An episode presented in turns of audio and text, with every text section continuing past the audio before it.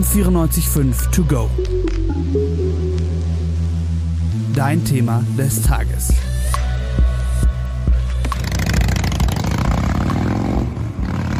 An was denken wir, wenn wir diesen Sound hören? Motorradfahren? Die große Freiheit? Oder doch eher zwielichtige Geschäfte und Bandenkriminalität? Halt, Moment, nicht falsch verstehen, nicht alle MotorradfahrerInnen sind kriminell, tatsächlich sind es die allerwenigsten.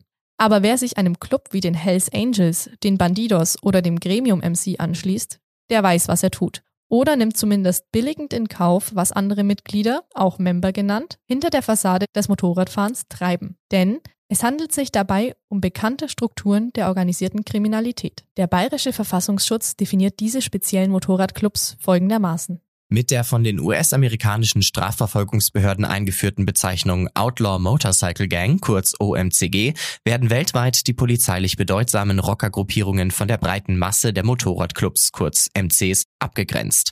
Letztere können zwar im Einzelfall auch kriminelle Aktivitäten entfalten, betrachten dies aber nicht als Hauptmotivation ihrer Existenz. Immer wieder werden Mitglieder dieser Outlaw-Gangs, die sich selbst auch Einprozenter nennen, straffällig. Und zwar nicht mit zu schnellem Fahren oder aufgemotzten Bikes, sondern mit Kapitalverbrechen, Steuerhinterziehung, Drogen, Waffen und sogar Menschenhandel. So hat die Polizei erst vor kurzem wieder Waffen, Bargeld und Drogen der Gruppe Hells Angels an mehreren Orten in Baden-Württemberg und Rheinland-Pfalz beschlagnahmt. Immer wieder kam es in der Vergangenheit auch zu gewalttätigen Auseinandersetzungen zwischen den Clubs, die starke Gebietsansprüche verteidigen.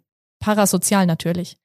Das heißt, die Polizei wird auch bei schwersten Gewaltverbrechen nicht informiert und die Clubs üben zum Teil Selbstjustiz, was nach unseren Gesellschaftsregeln einfach nicht geht.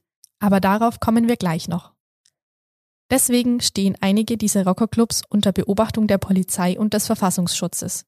Denn auch wenn die Clubs für unbeteiligte Bürgerinnen in München keine Gefahr bedeuten, das betont auch die Polizei mit großem Nachdruck, können diese Clubs für den Staat durchaus schwierig sein und eine Gefahr bedeuten. Doch warum? Warum lässt man diese Gruppen nicht einfach machen, wenn sie doch für den Einzelnen kaum eine Gefahr bedeuten? Dafür gibt es mehrere Gründe, wie Dr. Michael Vollm vom Verfassungsschutz Bayern erklärt. Also für uns sind Rockerclubs oder auch rockerähnliche Gruppierungen einfach ein großes Problem, weil sie grundsätzlich erhebliche Straftaten begehen, um zum einen einfach Macht zu bekommen, aber auch natürlich um Geld damit zu verdienen. Und meistens geht es auch einher mit Gewaltdelikten, Erpressung oder auch Selbstjustiz innerhalb ihrer Gruppierung. Und das äh, bedroht den Staat und äh, auch seine Souveränität. Aber natürlich auch die Gesamtgesellschaft. Also es ist eine Gefahr für jeden Einzelnen von uns. Und daher muss es eben von Seiten des Staates auch bekämpft werden. Damit sind Rockerclubs nicht nur Teil der organisierten Kriminalität, sondern lehnen zum Teil auch die Regeln unserer Gesellschaft ab wie es beispielsweise auch bei den Reichsbürgern eine Problematik ist. Die Münchner Polizei äußert sich dazu schriftlich folgendermaßen. Gleichwohl spielt es natürlich eine Rolle, dass bestimmte Rockergruppierungen sich als Outlaws, also Gesetzlose sehen und das bestehende Rechtssystem ablehnen. Dieses Selbstverständnis und die sich daraus ergebende Häufigkeit und Schwere der begangenen Rechtsverstöße bedingt auch das besondere Augenmerk, das die Münchner Polizei auf den Phänomenbereich Rockerkriminalität legt.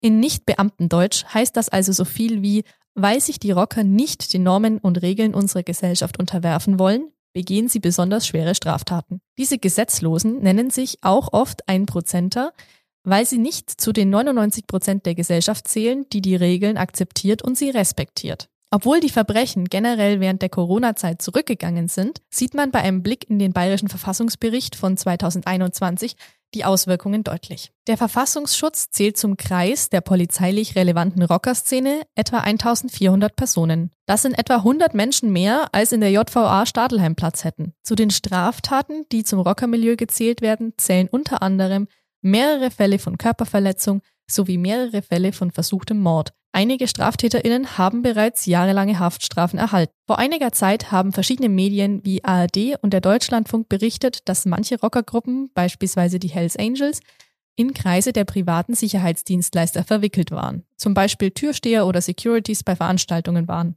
Das ist natürlich problematisch, wenn Personen, die Regeln durchsetzen sollen, diese selbst ablehnen. Allerdings scheint es um diese Problematik seit einiger Zeit ruhig geworden zu sein. Deshalb habe ich mich gefragt, ist das denn nach wie vor ein Problem? Sind diese Gruppierungen noch aktiv? Und hier gibt es eine ganz klare Antwort. Jein. Ja und nein. Oder eher, man weiß es nicht so genau. Oder falls man es weiß, wird es aus ermittlungstaktischen Gründen nicht verraten. Die Polizei sagt dazu Folgendes. Aktuell bestehen hier nach unserem Kenntnisstand keine strukturellen Verknüpfungen.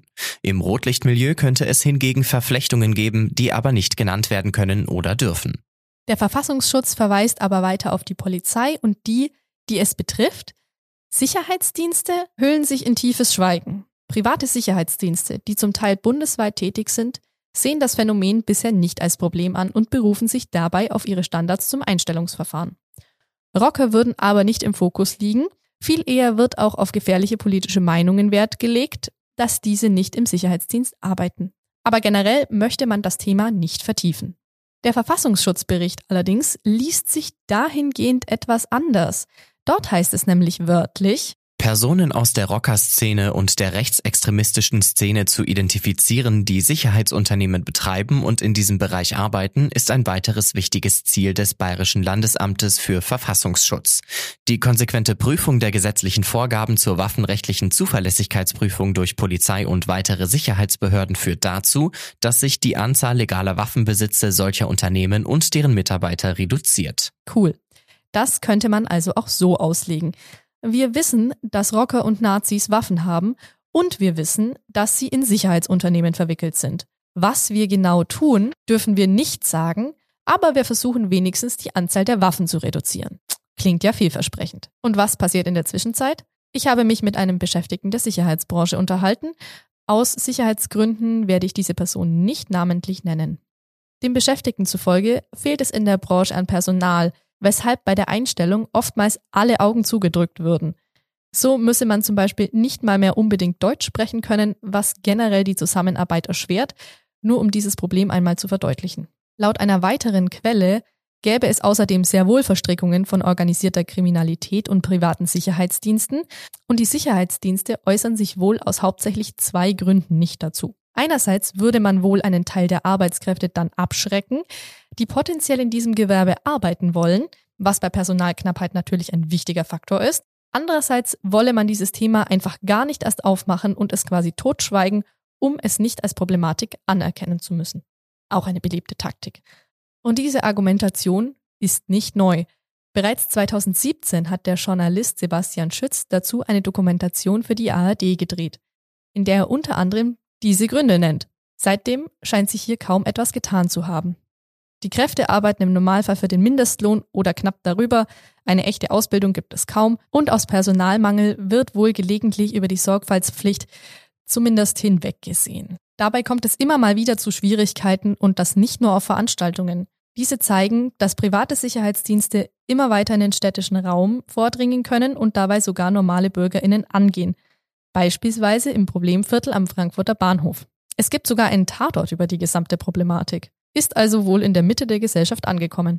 Aber auch hier, trotz verschiedener Nachfragen, möchte sich von offizieller Seite niemand dazu äußern. Die Stadt München setzt laut eigener Aussage keine privaten Sicherheitsdienste in der Stadt ein.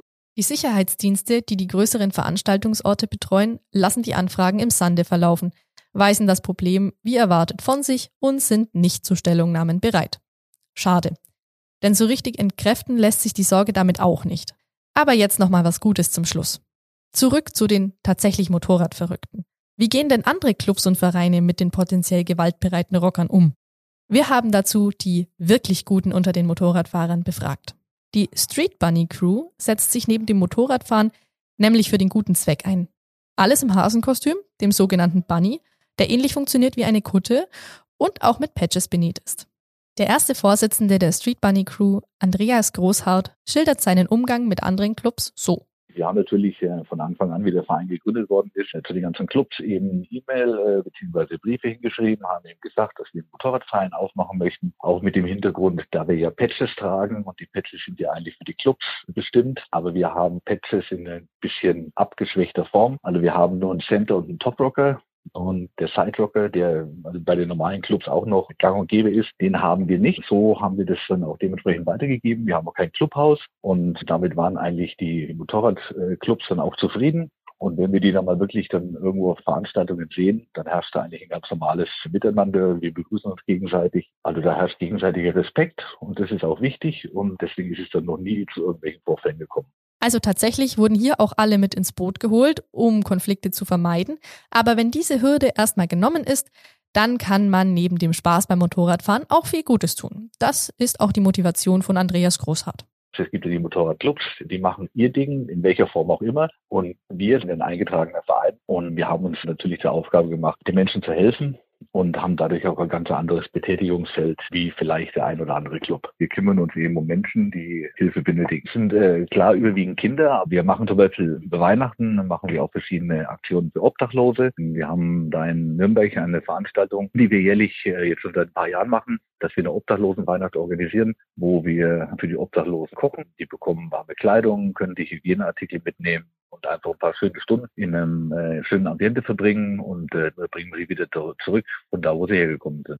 Also bei allem Schlechten gibt es auch Gutes. Da lohnt sich auf alle Fälle ein zweiter Blick.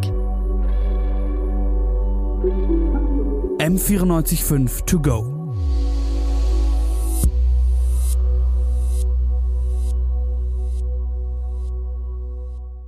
M945 To Go ist eine M945 Produktion. Ein Angebot der Media School Bayern.